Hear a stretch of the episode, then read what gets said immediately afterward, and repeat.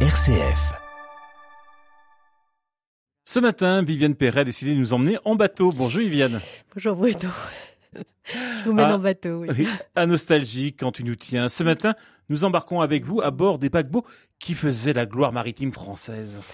Et Eh oui, du milieu des années 1850 au désarmement du France en 1974, les navires des compagnies françaises ont sillonné le monde.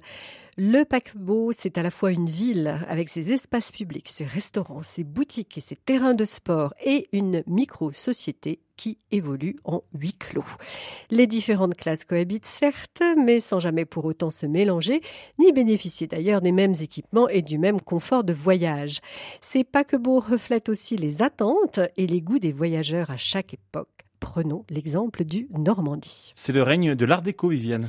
Le Normandie sera en effet la plus belle vitrine de son époque. Construit à Saint-Nazaire pour le compte de la Compagnie Générale Transatlantique, il est lancé en octobre 1932. Il relève de la prouesse architecturale avec ses cinq étages de cabine et de l'œuvre d'art avec le travail de 40 décorateurs triés sur le volet. Le prestige du Normandie ne sera jamais égalé. D'autres très beaux navires vont suivre, mais simplicité et économie seront de rigueur après la Seconde Guerre mondiale. Dès sa croisière inaugurale, fort d'une vitesse de 30 nœuds, le Normandie remportera le très convoité ruban bleu. C'était la récompense suprême qui couronnait le paquebot le plus rapide du monde. D'ailleurs, le Normandie, qui naviguera jusqu'en 1939, sera le seul paquebot français à l'obtenir face à la concurrence de ses homologues allemands, italiens, anglais et américains. Alors, qui embarquait à bord du Normandie Bah, tout d'abord le personnel, soit plus d'un millier de membres d'équipage. Parmi eux, parce que je ne peux pas citer tout le monde, neuf officiers de pont, trois médecins, 187 cuisiniers et neuf coiffeurs. Quand le Normandie traversa pour la première fois l'Atlantique en 1935, il emportait avec lui 1800 passagers. Il y avait bien sûr les vivres à monter à bord et les chiffres sont astronomiques. 5000 kilos de volailles, de poissons, le double en viande et en farine bref, une véritable ville flottante. Alors, comment occupait-on son temps à bord, Viviane? Bonne question, Bruno, parce qu'une traversée de l'Atlantique, c'était cinq ou six jours de voyage.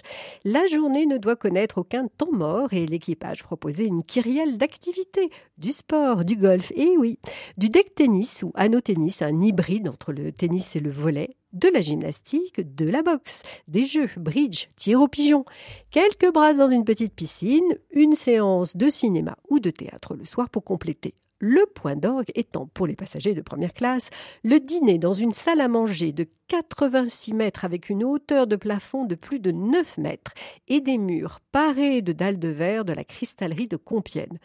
Tout cela favorise le rapprochement entre classes bien sûr, et on pouvait y croiser à bord un défilé de stars comme Marlène Dietrich en 1938. La Seconde Guerre mondiale a mis fin à sa carrière. Réquisitionné par les Américains pour le transport des troupes et rebaptisé USS Lafayette, il va chavirer à la suite d'un incendie. Sa coque à l'état d'épave sera démolie en 1946.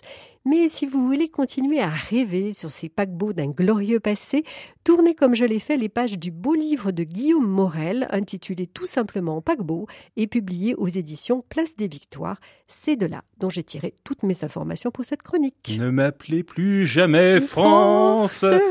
Et aussi la musique, merci Viviane. On se retrouve la semaine prochaine pour Le Saviez-vous À la semaine prochaine. Et on va poursuivre en musique.